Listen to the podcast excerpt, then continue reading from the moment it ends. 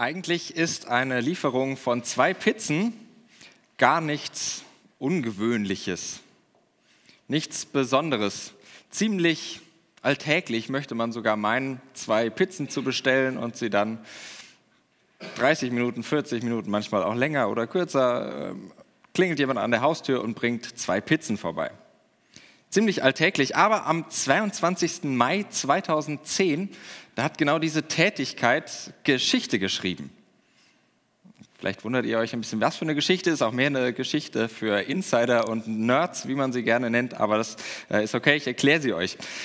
Denn erstmals wurde an diesem 22. Mai 2010 etwas Reales, das es tatsächlich in dieser Welt gibt, nämlich zwei Pizzen, mit einer rein digitalen Währung bezahlt. Den sagenumwobenen, vielleicht habt ihr es mitbekommen, Bitcoins. Es würde nun zu weit führen, genau zu erklären, was das ist. Auch deshalb, weil ich das selbst nicht so ganz genau weiß. Das ist ziemlich kompliziert, die Technik, die dahinter steckt. Äh, ich weiß nicht, ob wir jemanden hier haben, der sich damit auskennt. Äh, dann kommen wir vielleicht noch ins Gespräch. Mal schauen. Ist aber auch gar nicht so wichtig. Grob gesagt, das Geld, das wird äh, in einem weltweiten Rechnernetzwerk aus Computern errechnet. Also da gibt es keinen Gegenwert, wo irgendwo Gold liegt oder ähnliches, sondern das wird errechnet. Soweit, so gut. Diese Bitcoins, die gerieten nun spätestens Ende letzten Jahres in die Schlagzeilen. Und wer das ein wenig verfolgt hat, der versteht sofort den Wahnsinn von dem, was ich gleich sagen werde. Was mit dieser Geschichte natürlich zusammenhängt, denn die besagten zwei Pizzen hat damals ein Programmierer Laszlo Hanjetz heißt er, für umgerechnet etwa 40 Dollar gekauft. Auch noch okay. Aber er hat es mit Bitcoins getan und zwar mit 10.000 Bitcoins. Ich nehme noch kein äh, Staunen im Saal wahr, von daher muss ich das tatsächlich erklären, was das heißt. Der arme Kerl dürfte sich auf jeden Fall, ich weiß nicht, ob er arm geblieben ist, aber er dürfte sich ein wenig ärgern über das, was er damals getan hat, für 10.000 Bitcoins zwei Pizzen zu bestellen.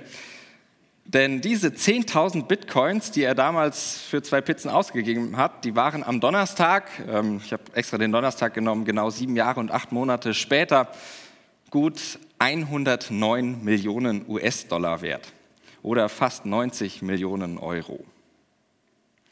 Das sind teure Pizzen.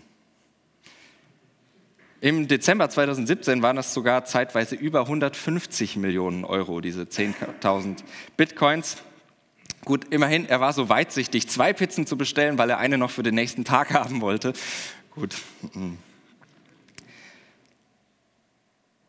Bei mir weckt diese Geschichte so manche Bekehrlichkeit und das, das ist der Grund, warum ich sie erzähle, weil ich merke, da passiert irgendwie was mit mir. Vielleicht sind diese Begehrlichkeiten auch total normal, das mag sein. Oder ich hoffe es zumindest, dass äh, ich da einigermaßen normal bin. Und die Minimalregung ist, in mir ist zumindest der Gedanke, hätte ich mal in besagtem Mai 2010 Bitcoins statt Bücher fürs Studium gekauft. Und was könnte ich mir heute alles für Sorgen ersparen, ohne zu sparen? Begehrlichkeiten eben, so dieses unbesorgte, finanziell, materiell abgesicherte Leben. Kennst du das? Hast du eine ähnliche Regung vielleicht? Ich hoffe ja, dass der ein oder andere die vielleicht auch hat und sich denkt, oh ja, hätte ich da mal vor sieben Jahren das geahnt. Ich hätte ausgesorgt. Und falls das so ist, dann behalte dieses Gefühl mal ein wenig im Bauch für das, was uns heute Morgen beschäftigen wird, wenn wir uns gleich den Text anschauen, um den es geht.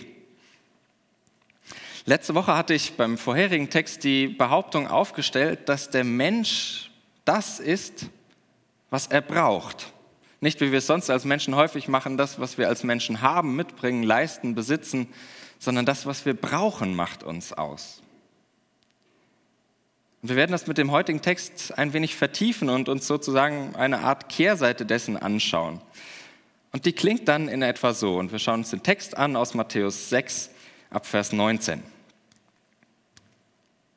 Da sagt Jesus in der Bergpredigt, Ihr sollt euch nicht Schätze sammeln auf Erden, wo Motten und Rost sie fressen und wo Diebe einbrechen und stehlen.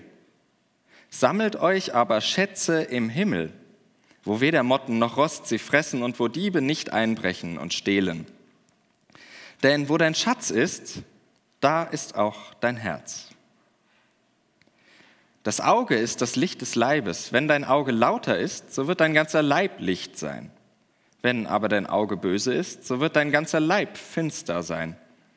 Wenn nun das Licht, das in dir ist, Finsternis ist, wie groß wird dann die Finsternis sein? Erster Teil, mein Schatz. In den 90ern gab es eine Werbung, die diese Begehrlichkeiten, von denen ich eben äh, sprach, auch nochmal ausdrückt und für mich irgendwie das Feindbild dieses Textes darstellt, so verkörpert. Und vermutlich erinnern sich die meisten, ähm, die diese Werbung mal gesehen haben. Ich habe sie euch natürlich mitgebracht. Nein, der Schober! Schröder! Mensch, ewig nicht gesehen. Setz dich! Wie geht's dir? Gut, und dir? Blendend! Warte mal, mein Haus, mein Auto, mein Boot. Mein Haus, mein Auto, mein Boot. Meine Dusche, meine Badewanne und mein Schaukelpferdchen. Aber in der Schule da war's. Mein Anlageberater. Wenn's um Geld geht, Sparkasse. Keine Schleichwerbung, wie gesagt, Feindbild. Auch keine. Ja, jetzt rede ich mich um Kopf und Kragen, ich lasse das. Es sollte keine Werbung sein soll aber auch nicht die Sparkassen. Na egal. So, mein Haus, mein Auto, mein Boot. Für mich irgendwie der Inbegriff solcher Erdenschätze, das kam mir in den Sinn, diese Redewendung, die es ja schon fast irgendwie geworden ist, weckt diese Begehrlichkeiten, bringt sie ins Bild, ins Video. Solche Begehrlichkeiten, die sich mit dem Bibeltext und auch mit diesen Bitcoin-Kursen irgendwie verbinden. Doch schon bei einem flüchtigen Nachdenken darüber, was ich da so denke und begehre, da leuchtet dann auch schon ein, was mit den Motten und dem Rost gemeint sein könnte, von dem der Text spricht. Und dem Diebstahl. Denn mein Handy, mein Aussehen, meine Bitcoins, die ich nicht habe, sind nämlich so vergänglich, dass schon die neueste Version des Handys, dass der Zahn der Zeit und so manch schwankender Kurs allen Glanz dahinraffen kann. Eine Selbstverständlichkeit eigentlich, die mir beim flüchtigen Nachdenken kommt, die mir aber trotzdem immer wieder entgleitet. Wenn ich meine Begehrlichkeiten träume, weiterspinne, mir das ausmale.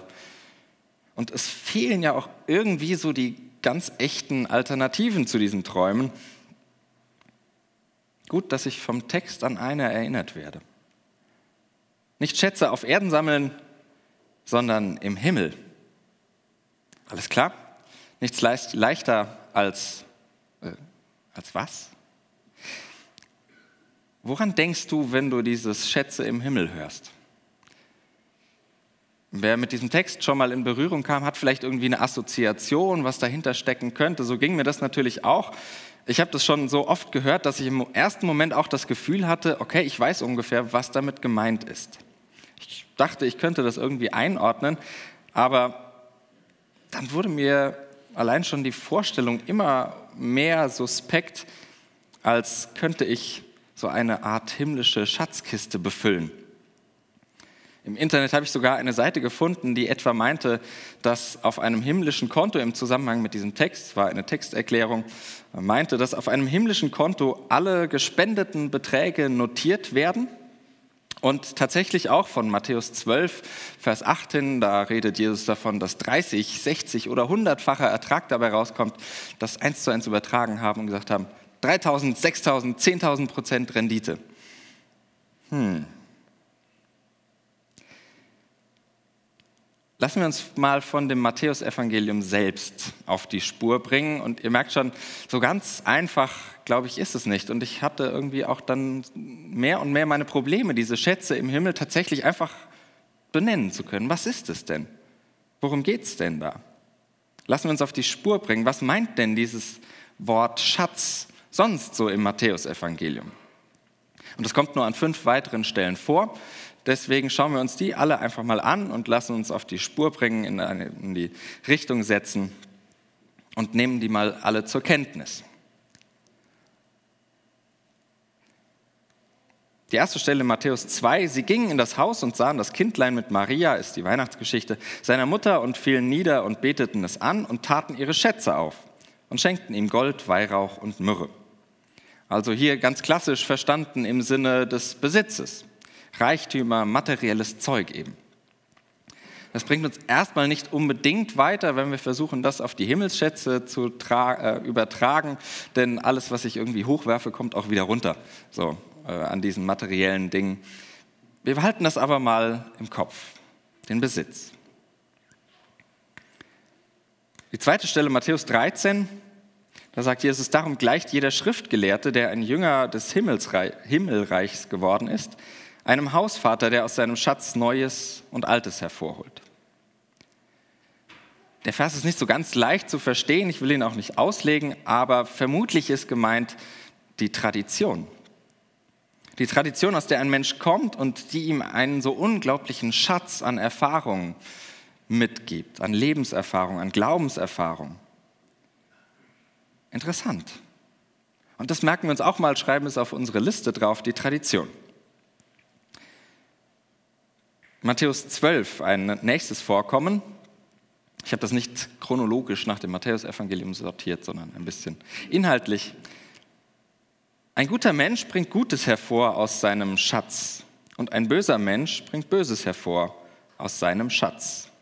Also Menschen haben wohl auch irgendwie so einen eigenen innerlichen Schatz, nämlich die Dinge, die ihnen möglich sind.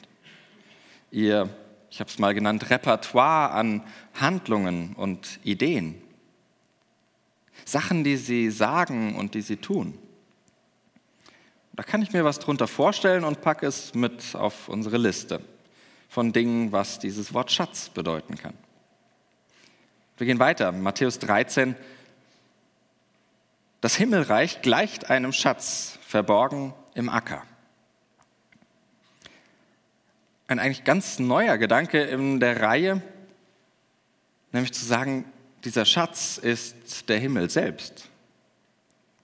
Das macht es nicht sehr logisch, wenn man sich einen Schatz im Schatz sammeln soll oder einen Himmel im Himmel, wenn man das gleichsetzt. Aber ich habe das Gefühl, es geht doch in eine gute Richtung, die für uns wichtig sein kann, weil damit diese himmlische Perspektive in den Blick kommt, ohne die die Bergpredigt immer schief wird.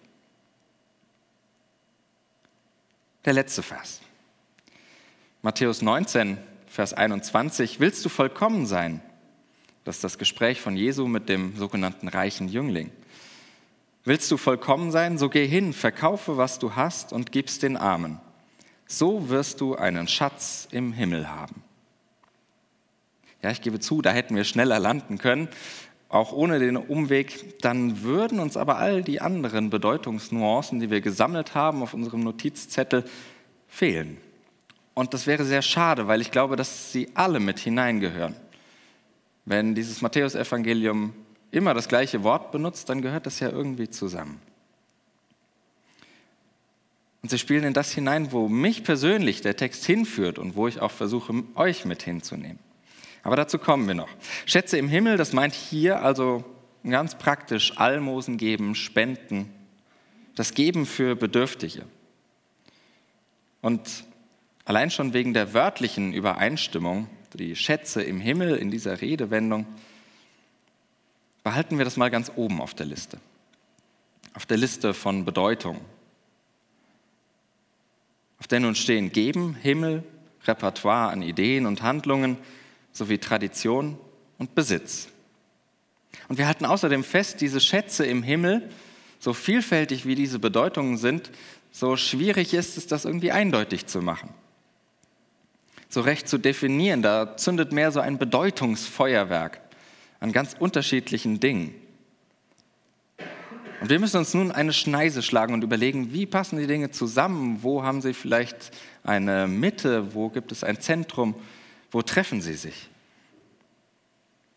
Und ich glaube, gerade der letzte Vers, der bringt uns auf eine Spur. Zurück ins Innere der Bergpredigt. Denn ich glaube, die ganze Bergpredigt, die kann als dieser groß angelegte Versuch verstanden werden, diese Schätze im Himmel zu beschreiben, zu umschreiben, für sie zu werben. Und ihr Anfang, der Anfang der Bergpredigt, gibt deshalb auch für unseren Text hier die Richtung vor. Aber auch dazu gleich später mehr. Teil 2. Mein Herz. Denn wo dein Schatz ist, da ist auch dein Herz. Und ich mache es jetzt kurz, weil es doch irgendwie schon auf der Hand liegt, vielleicht im Raum steht. Ich glaube, dass es bei den Schätzen im Himmel um Menschen geht. Es geht darum, sich Menschen zuzuwenden. Weil Menschen, wie wir letzte Woche gesehen haben, wie ich es eben nochmal erinnert habe, weil Menschen Wesen sind, die etwas brauchen. Deshalb ist der Anfang der Bergpredigt so wichtig, denn da wurde unser Blick auf diese Menschen gelegt, gelenkt. Deren, auf so ganz besondere Menschen, deren Bedürftigkeit so offensichtlich ist. Es war die Rede von Armen, von Leidenden, von Machtlosen, von Hungrigen und Durstigen. Und ich glaube, himmlische Schätze, das sind diese Menschen mit all dem, was sie brauchen. Oder anders gesagt, mit allem, was wir ihnen zu geben haben. Oder noch genauer, weil es ja etwas gruselig wäre, Menschen zu sammeln, so in der Kiste. Himmelsschätze sind das, was zwischen diesen Menschen passiert. Was zwischen uns Menschen im Geben und Nehmen passiert. Entfalten wir diesen Gedanken mal, dass Himmelsschätze das sein könnten, was zwischen Menschen im Geben und Nehmen passiert, anhand unserer Bedeutungsliste, die wir uns angelegt haben aus dem Matthäusevangelium heraus. Was kann das dann bedeuten, sich Himmelsschätze zu sammeln? Erstens, die Sache mit dem Besitz, die ist noch ziemlich offensichtlich.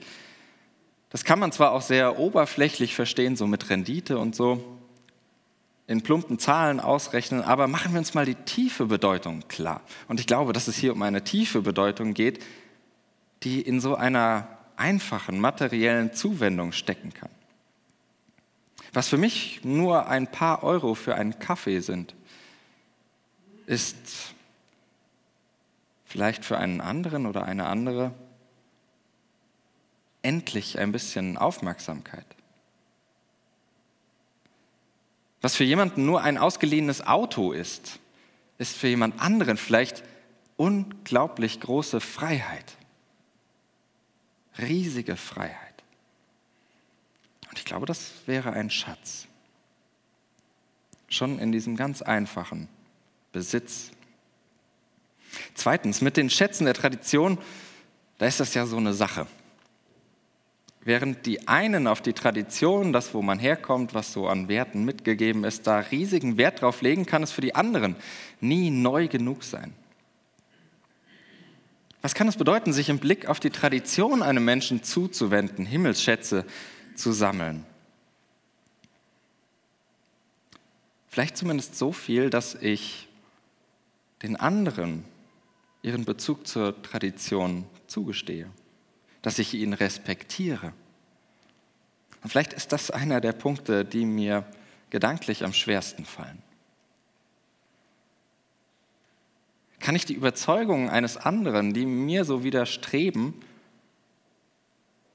nicht nur hinnehmen, sondern sogar wertschätzen? Obwohl ich überhaupt nichts davon halte, was er oder sie denkt. Bin ich in der Lage, in den Werten eines anderen Dinge zu entdecken, die mir selbst fehlen, weil ich immer alte Zöpfe schnell abschneide. Die Liebe zum Alten, die Geborgenheit im Vertrauten, den Mut, nicht das zu denken, was neuerdings alle denken. Das bedeutet ja nicht gleich, dass ich das alles gut finden muss. Dass ich nicht für meine Sache eintrete, aber mich ehrlich von dem hinterfragen zu lassen, was der oder die andere anders denkt. Mich von dem hinterfragen zu lassen, was mir selbst vielleicht fremd geworden ist. Auch das, glaube ich, wäre ein wertvoller Schatz. Der dritte Aspekt, mich den Ideen und Handlungen eines Menschen zuzuwenden, das könnte vielleicht bedeuten, dass ich sie unterstütze in ihren kreativen Ideen und in ihrem vielleicht waghalsigen Engagement. Nicht nur deshalb, weil ich selbst etwas gut finde, sondern weil mir der Mensch wertvoll ist. Obwohl ich scheiße finde, was er oder sie tut. Der Himmelsschatz, der könnte vielleicht bedeuten, ein konstruiertes Beispiel, dass ich meiner besten Freundin ihren, selbst, ihren geplanten Selbstfindungstrip nicht versuche ein, äh, auszureden, weil ich das für Schwachsinn halte, sondern dass ich sie hinfahre.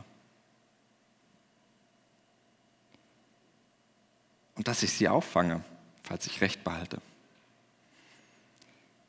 Ein ungleich extremeres Beispiel, das war für mich der ehemalige EKD-Ratsvorsitzende Nikolaus Schneider vor wenigen Jahren. Seine Frau Anne war schwer erkrankt und dachte auch öffentlich darüber nach, Sterbehilfe in Anspruch zu nehmen, äh, wenn die Krankheit unerträglich würde. Und in einem Interview sagte ihr Mann dann dazu, das wäre zwar völlig gegen meine Überzeugung, aber am Ende würde ich sie wohl gegen meine Überzeugung aus Liebe begleiten. Die Liebe ist entscheidend. Am Ende würde ich sie wohl gegen meine Überzeugung aus Liebe begleiten. Ist das Irrsinn? Oder spürt ihr darin etwas von diesem Schatz des Himmels in diesen Worten?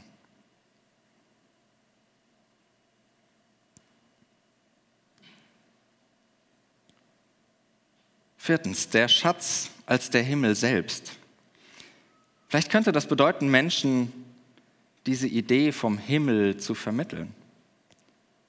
Das gehört nämlich auch immer dazu. Diese Lebensidee Jesu, diese Bergpredigt ist nie blanke Lebensberatung. Tu dies, tu das und dann passt das schon irgendwie. Sondern sie geschieht immer in dieser göttlichen, in dieser himmlischen Perspektive. Sie nimmt das große Ganze in den Blick himmlische Höhen und irdische Untiefen.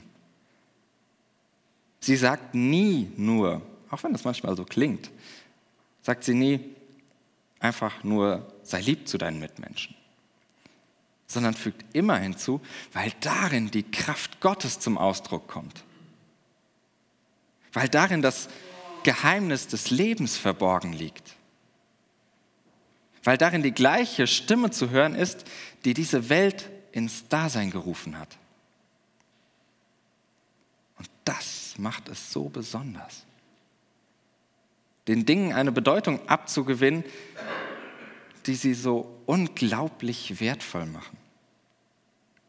Kein Wunder, dass von einem Schatz die Rede ist, finde ich. Und fünftens, das Ganze auf unserer Liste, das steht unter einem Vorzeichen. Deswegen habe ich das Geben ganz oben hingesetzt. Es macht wie überhaupt das ganze Leben Jesu auf das aufmerksam, was wir in seiner sprichwörtlichen Form vielleicht gar nicht mehr so wirklich wertschätzen und wahrnehmen. Geht mir zumindest so. In diesem Sprichwort, das Geben seliger ist, denn Nehmen.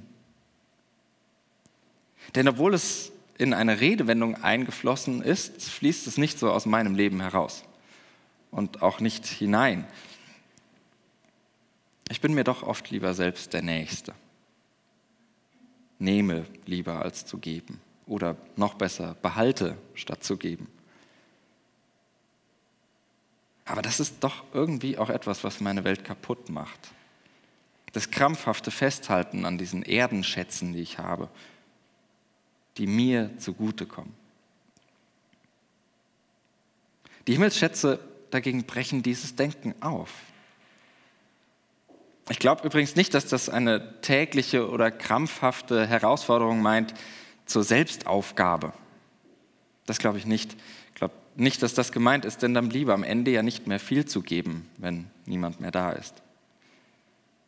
Aber die Rede von den Himmelsschätzen als ein Geben, als das, was ich für andere tue, das schafft neue Optionen, es erweitert meinen Horizont. Das, was mir ansonsten so an Handlungsmöglichkeiten vorgegeben ist, beigebracht ist, von unserem Umfeld von mir verlangt wird. Scheinbar. Und es schärft meinen Blick. Und das bringt uns zum letzten Teil, mein Licht. Dem Schlussteil, der von diesem Auge spricht. Vielleicht geht es von diesem Bild her dann um das Angebot, mir einmal selbst den Spiegel vorhalten zu lassen. Und zu schauen, was machen denn eigentlich meine Augen? Ist es da hell oder dunkel? Und ich meine jetzt nicht die Augenfarbe. Da gibt es zwei Möglichkeiten zu schauen, wie meine Augen von außen wirken. Das ist natürlich bildlich zu verstehen, auch wenn wir als Menschen meinen, ja tatsächlich das ein oder andere am Auge ablesen zu können. Aber was entdecken denn Menschen in meinen Augen? Wie nehmen Menschen mich denn wahr? In meinem Umgang mit ihnen und anderen? Nicht, dass ich mich davon abhängig machen möchte. Aber im Blick auf mich selbst habe ich doch den ein oder anderen blinden Fleck. Im Studium mussten wir zum Beispiel eine Predigt von uns auf Video aufzeichnen, die wurde dann nachher angeschaut, um genau das zu ermöglichen, die eigenen blinden Flecken, die man sonst aus der Innenperspektive nicht sieht, mal wahrzunehmen. Und das ist heilsam. Auch erschreckend, aber heilsam. Einmal die Außenperspektive einnehmen dieser Spiegel stellt mir die Frage, wie werde ich denn gesehen? Wie wirke ich denn? Wie verhalte ich mich vielleicht, ohne es zu merken? Er zeigt mir aber auch, wo ich mich vielleicht danach sehne und es brauche, gesehen zu werden. Um dann vielleicht auch irgendwann zu entdecken, wo mir gegeben ist, wo mir gegeben wird. Und der Blick kann aber auch nach innen gehen und mir die Frage stellen, nicht wie werde ich gesehen, sondern was sehe ich denn? Oder besser, wen sehe ich denn?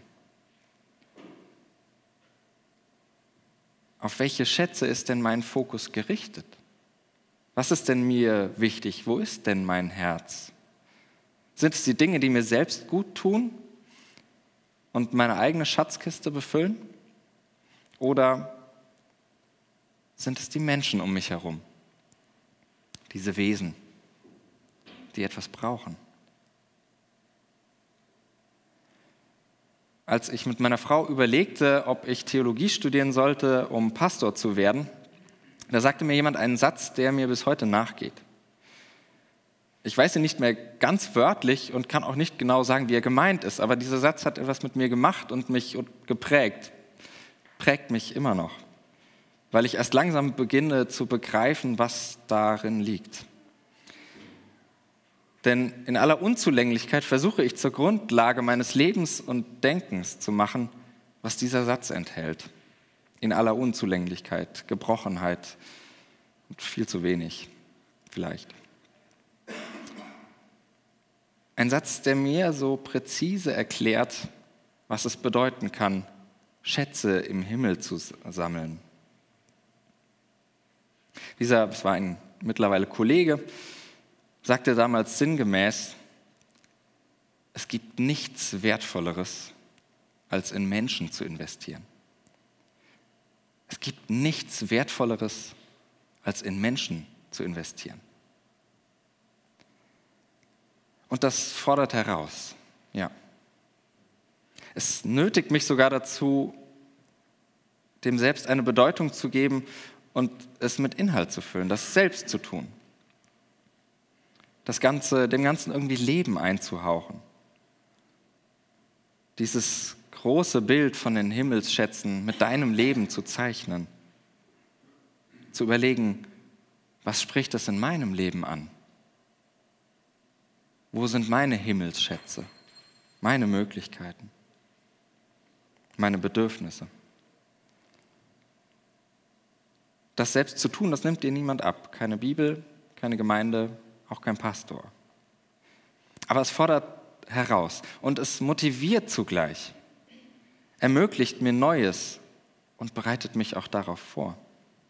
bereitet etwas in mir vor, wo ich angesprochen werde.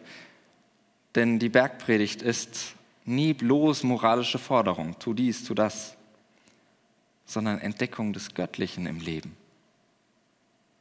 Sie ist immer zugleich die Zusage in der Orientierung an dem, der es sagt, an ihrem Redner, an Jesus Christus, dem ganz großen Geheimnis des Lebens auf die Spur zu kommen. In der Zuwendung zu Menschen Gott selbst zu begegnen. Später wird das Matthäusevangelium Jesus im sogenannten Endgericht sagen lassen, was ihr für eines meiner geringsten Geschwister getan habt, habt ihr für mich getan. Größer geht es nicht. Zwischen den Menschen geschieht etwas, das Anfang und Ende der Welt umfasst, das Grund und Ziel des Universums mitbestimmt. Das kann bedrücken, diese große Perspektive wenn ich zuerst die Forderung höre. Aber sie, diese Forderung, ich würde es lieber nennen, diese Einladung, ein Teil dessen zu werden, zu sein, sie wird ausgesprochen von dem, der zuerst und zuletzt der ist, der sich vorbehaltlos selbst gibt, der das Geben in Person ist der sich selbst diesen Satz zu einem heiligen Credo gemacht hat. Es gibt nichts Wertvolleres, als in Menschen zu investieren. Amen.